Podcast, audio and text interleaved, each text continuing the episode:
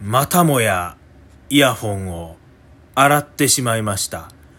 どうも、桂ゆきしかです。いやー、あのー以前ですね、Bluetooth イヤホンを洗ってしまったというね、えー洗濯機で回してしまったという話をしたと思います。で、過去に2回ありました、そのようなことが。で、3度目がこの前ございましてね、同じ感じです。ズボンの後ろのポケットに入れてあるという状態です。で、最初はですね、イヤホンない、どこやどこやっていろいろ探したんですけど、なんか今回はね、あまた洗ったんちゃうんかなって思って、もうすぐにね、干してあるズボンのこう、ポケットに手を突っ込んで、あやっぱりあったわって。なんかそ、あの、さほどね、ショックを受けてない自分にショックを受けました。うん、もう洗うの普通になってるなと思って。で、いつもみたいにね、こう、洗濯バサミでこう吊るして、乾かして、これで、まあ、治るやろうというね。治るというか、まあ、あのーついてるんですよ、多分。ついてるけど、あんまりちょっと濡れてる時に電源入れん方がいいかなというので、あの、今回もちょっと干しといて。で、またね、洗濯機で回したにもかかわらず、つきました。うん。防水機能結構ついてるんかなあれ。うん、しかもね、すごい汚い話ですけどね。あの、まあ、カナル型のイヤホンって言うんですか？あの、結構密閉されるね。あの、先っちょにゴムのやつついてるやつです。あのゴム、ベンって取れてしもたら、あの、もうイヤホンつけられへんっていう。時々あれ、ね、カバンの中とかで行方不明になってて、だ、外出先でイヤホンつけられへんっていう、そんな状態ありますけど、あのタイプのイヤホンでね、中にね、こ、耳くそがね、結構溜まるんですよ。綺麗になってましたわ。ええ。これからもね、あの計画的に、あのイヤホンを選択していきたいと、いや、選択したかな、あの、掃除していきたいと思います。それでは、ゆきしかラジオ、スタートです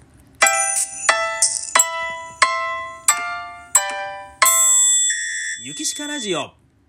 まあ最近ではちょっとね、なかなか少なくなってきましたけど、この打ち上げね、打ち上げ、まあ落語会には付き物でございまして飲みに行ったりとかね、飲みに行ったりというかまあ今やったらまあ師匠方に連れて行っていただくわけですけども、なかなかね、この、作法と言いますか、その、座る場所って難しくて、上座、下座とかあってね、まあ基本的に若手、まあ目下のものはね、えー、下座、まあ出入り口に近いところに座ったりとかするんですけども、このね、一番僕が苦手な席っていうのがありまして、どこかと言いますと、真ん中なんですよ。うん。あの、上とか下関係なくね。えー、真ん中というのはなぜかと言いますとね、まあ、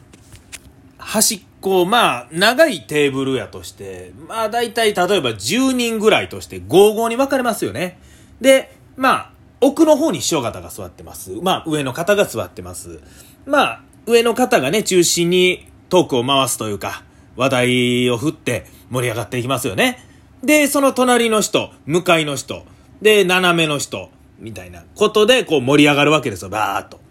で、これ、まあ、仮に右としたら右の方で盛り上がる。で、左の方も同じようにこう4人ぐらいがね、こう盛り上がってる。で、真ん中にいる2人ですよね。さあ、この2人なんですよ、どうするかは。どっちサイドの話題についていくかというところが非常に大きいわけでね。あの、まあ、どっちでも、どっちでもいいんですけども、まあ、例えば仮に右とします。この右の方の話題にこうついていってたとしますね。こうついていこうとしてるけども、なんとなくもう左からのボリュームも同じぐらいで来るから、結構、わーっと盛り上がったりして、思わずふっと見てしまう。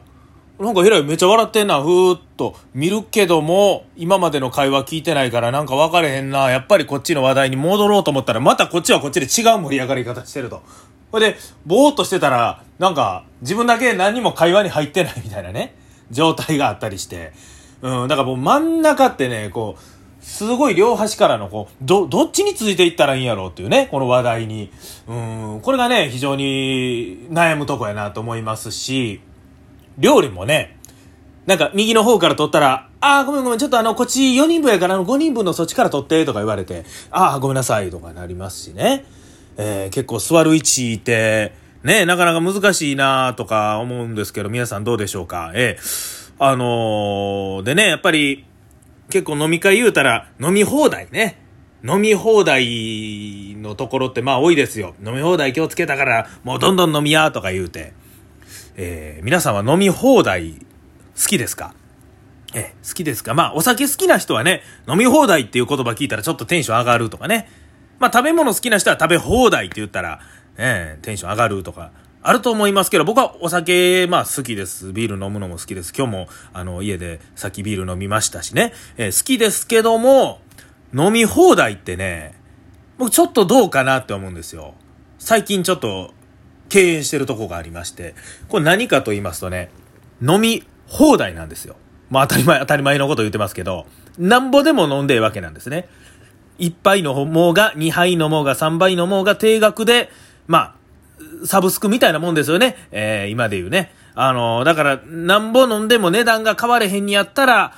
行さん飲んだ方がお得。だから飲もうというね、ことで、行さん、量が増えます。酔います。ね。ベロベロになります。うん。しかもね、飲み放題って大体2時間制、長くて3時間制とか時間が決まってるわけなんですね。ラストオーダーが来るまでに飲まんともったいないということで、ペースも早なりますね。うん。しかもね、注文も雑になりますね。もう、なんか、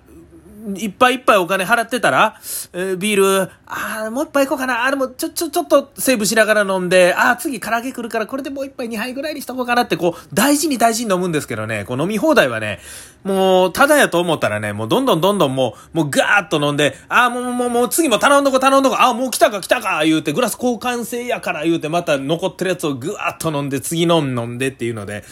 ピッチも早なるし、で、短時間で飲むし、っていうので、かなり酔っ払うんですね。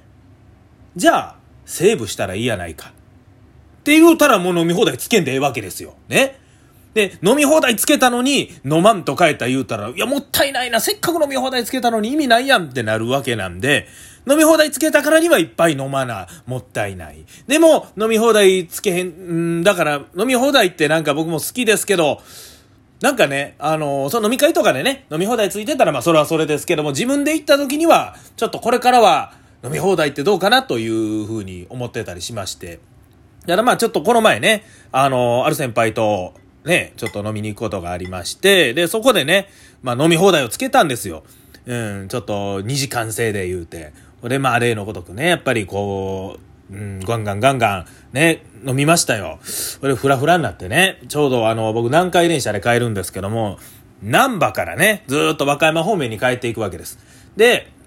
空港急行っていうのがありましてね、南波から関空まで行く急行。で、えー、その急行は南波出発して新今宮、天下茶屋、堺、えー、羽衣、春木、で、岸和田、そして貝塚、泉佐野。で、この泉佐野からリンクタウン、関空と行くんです。だから私は尾崎で降りるので、その泉佐野で乗り換える。普通に乗り換えて、えー、ね、尾崎まで行くということなんです。で、まあまあ、空港急行をね、乗りまして、南波から泉佐野まで、まあまあ言うても40分弱ぐらいはね、空港急行であるわけなんですよ。うん、でもね、やっぱりちょっと寝てね、これ関空まで行ってしまったら怖いし、と思って、寝んとこうと思ったんですけど、やっぱりそんだけ飲んで酔うてますから、席座った瞬間ね、もうコトンってなってしもて、これ次、パッと目開けた瞬間、うわやばいと思ったんですけど、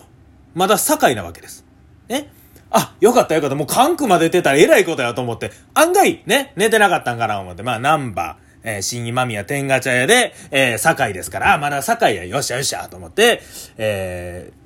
ー、思ってたら、電車のアナウンスが流れまして、次は、天下茶屋、天下茶屋です。一瞬ですね、何が起きたのか私は理解できませんでしたけども、数秒後に、じ、事態が飲み込めました。つまりは、関空まで行って、往復してたんです、僕。びっくりしましたね。堺の次は、あれ？羽衣ちゃうの？あれ？あれ？と思いながら、とりあえず天ガチャでスッと降りて、えー、次来た特急サザンに乗りましたけどもね、まさか往復してるとは。うん。だからかれこれ僕90分ぐらい寝てたことになるわけですよ。うん。なんで関空で起こしてくれへんかったんやろうなと思いながら出たんですけども、こんなことってあるもんなんですね。うんな、僕もね、こんなこと人生で2回目です。はい。1回目はいつかと言いますと、大学時代です。西宮にね、僕下宿してたんですけども、オーケストラの定期演奏会というのがありまして、年に2回あります。で、この定期演奏会、まあ年に2回の本番ですから、かなりね、もう大きい、もうこの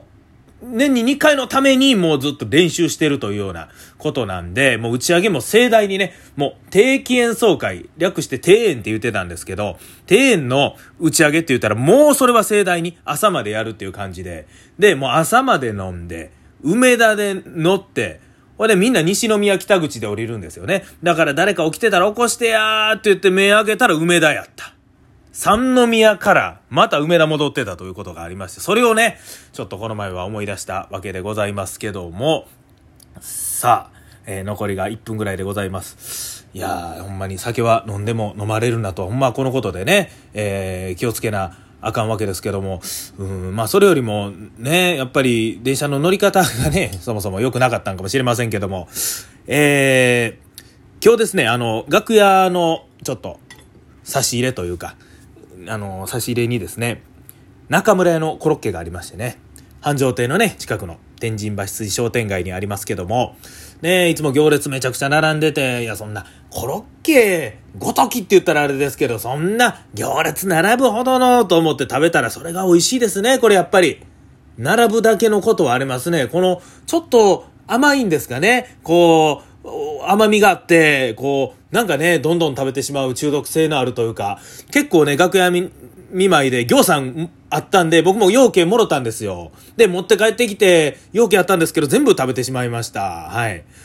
明日はですね、そして上方芸のお楽しみ会でございます。森の宮でございます。森の宮というと僕のおじいちゃんが住んでるとこでございます。楽しみでございます。それでは、ゆきしかラジオ、お時間